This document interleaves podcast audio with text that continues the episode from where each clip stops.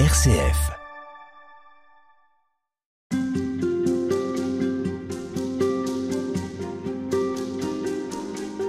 Thierry Deslauriers, on partage avec vous le carême toute euh, cette semaine. Bonjour. Bonjour. Vous êtes directeur général de l'association Au Captif La Libération. Vous êtes aussi l'auteur d'un livre qui s'appelle Charité à main nue aux éditions Artege. Alors, euh, on évoquait euh, la monétisation un peu des rapports, de, des relations. Vous, dans la construction de vos relations avec les personnes que vous rencontrez régulièrement, cette fidélité que vous avez, est-ce que la personne que vous rencontrez peut prendre une place aussi dans cet échange? Tout à fait. Lors de l'année sainte de la miséricorde de 2016, on s'était dit, mais comment est-ce qu'on participe à ça? Quel effort on fait de manière particulière? Et là, Emmanuel Schwab, notre aumônier, nous a dit, écoutez, euh, le Seigneur nous a dit, il y a plus de joie à donner qu'à recevoir. Et comment donne-t-on aux gens de la rue, aux gens de la prostitution, la joie de donner? Alors il y avait une initiative qu'on avait déjà, c'était de de, participer avec quatre personnes de la rue tous les ans au pèlerinage de l'association des brancardiers et infirmières d'Île-de-France.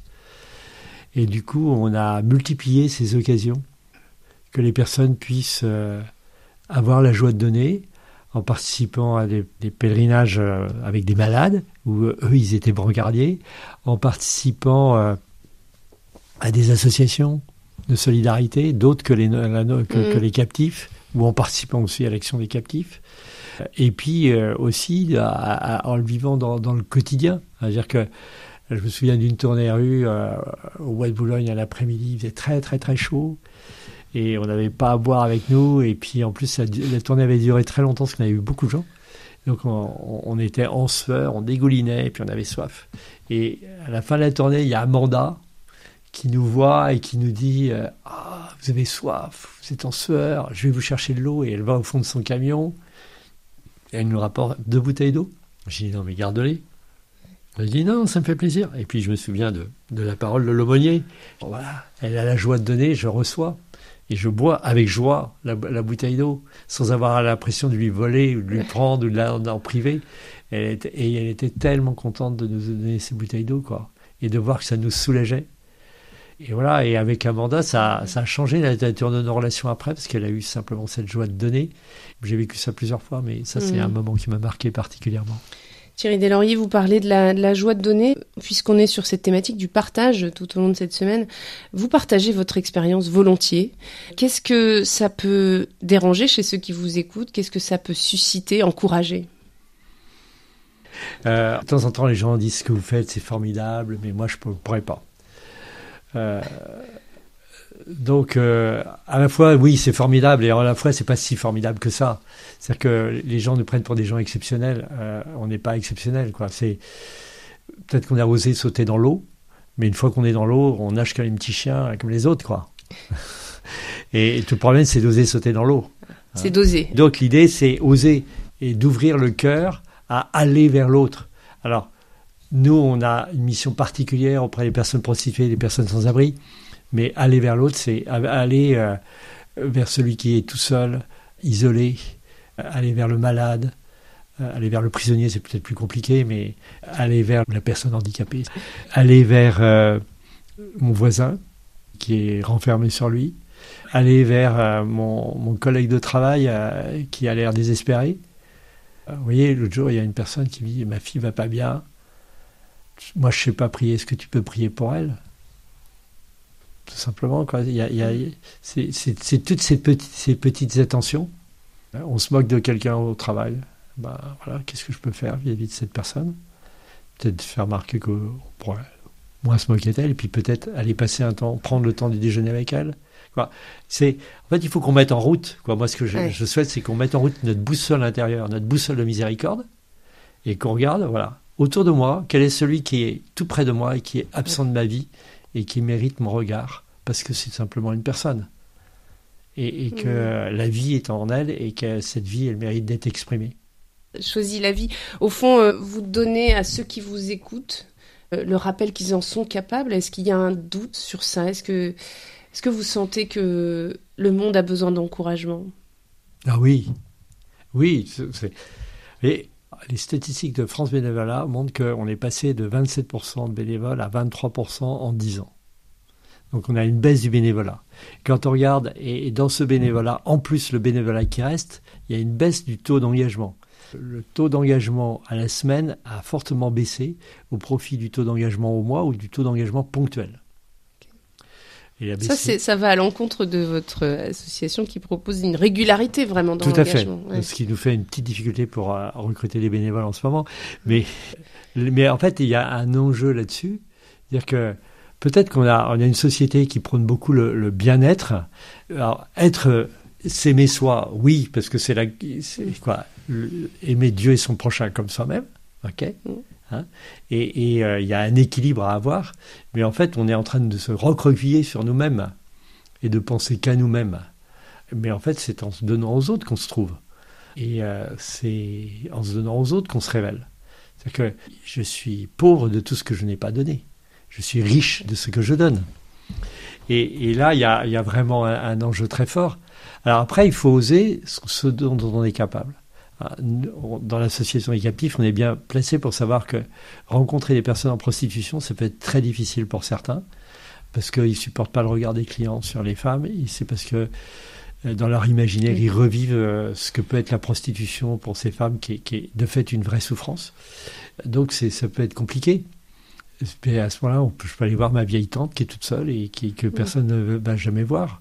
Peut-être qu'elle est un peu aigrie, mais voilà, je peux aussi être attentif Aujourd'hui, je dis, je dis aussi à certains parents, mais vous pouvez peut-être être plus attentif à vos enfants. Ben voilà, notre premier prochain, c'est notre conjoint, c'est nos enfants.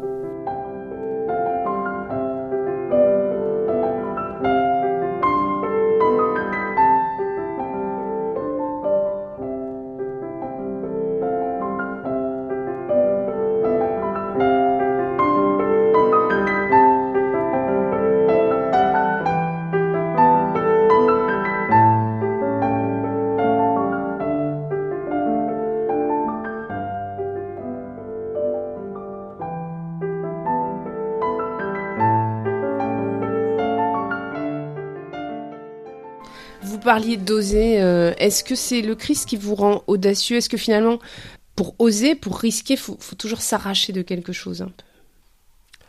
Oui. C'est-à-dire que. Comment il faut que je m'arrache de mon canapé, il faut que je m'arrache de mon lit le matin, il euh, faut que je, je m'arrache euh, de ce qui me sécurise. Et puis aller vers l'autre, c'est aller vers un inconnu. C'est quand on a quant à soi, c'est et de, l'orgueil en soi, c'est la, peur d'être jugé. Et il ben, faut passer par-dessus tout ça. Hein. Parfois, il y a des timidités qui sont des, vraies difficultés relationnelles. Parfois, il y a des timidités qui sont un, horrible orgueil sur soi-même. Et on ne veut pas être mis en cause. Et c'est pour ça qu'on n'ose pas aller.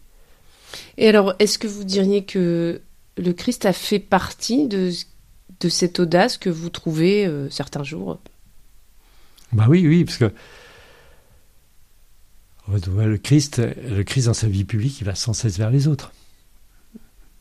Et euh, il se laisse interpeller, quoi. Vous voyez, il, emmène ses apôtres, il dit, allez, on traverse la mer, on va se reposer un peu. Et puis, il arrive, il voit les foules, et en fait, là, il laisse les apôtres se reposer, et lui, il est saisi de compassion, il les enseigne. En fait, le Christ, il se laisse déranger sans cesse, mais sans cesse, il va reprier, quoi. Et sans cesse, et donc il se lève la nuit pour aller prier son Père. Il, retourne à la source en permanence. Et en fait, le ressourcement, le repos font partie de la mission. Ça, c'est un point aussi fondamental. Il ne faut pas se donner n'importe comment, en fait. C'est intéressant. Chez Saint Benoît, là, un bénédictin, chez Saint Benoît, la journée commence par le repos. C'est-à-dire eh ben, C'est dormir, simplement. en fait, je commence par dormir. La, journée commence la veille au soir. Donc je dors. Et avec les forces que j'ai acquises dans le repos, je fais ma journée. Comme Élie. Hein, Élie, c'est euh, avant de partir, Dieu lui donne à manger. Il lui dit remange, mange et remange. Repose-toi mm. et après tu pars.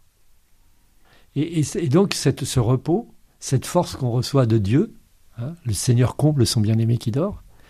Il comble son bien-aimé qui dort pour que sa journée soit, soit pleine de Dieu.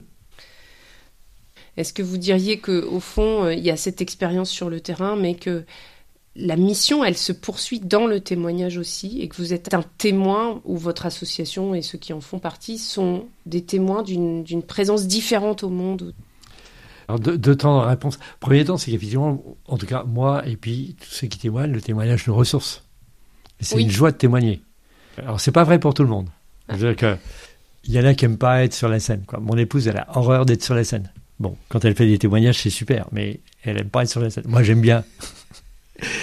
Et je suis heureux de partager ce que je vis, ce que vit l'association euh, et ce que je découvre dans l'association.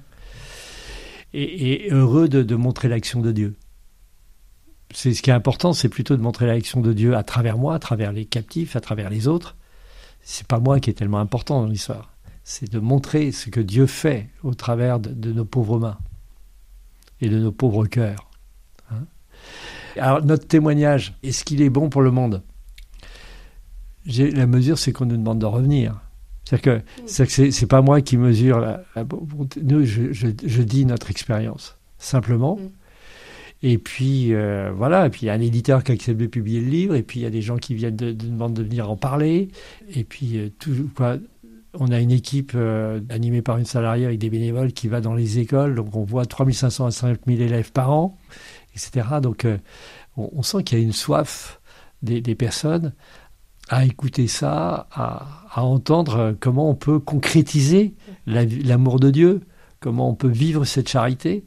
Et puis, euh, ils ont soif d'entendre qu'il y a une espérance qui est possible, même quand tout semble impossible. Merci beaucoup Thierry Deslauriers. Je rappelle que vous êtes euh, le directeur général de l'association Au Captif La Libération. Vous nous avez permis de vivre ce carême sur la thématique du partage avec ce texte du Deutéronome. Merci beaucoup. Merci.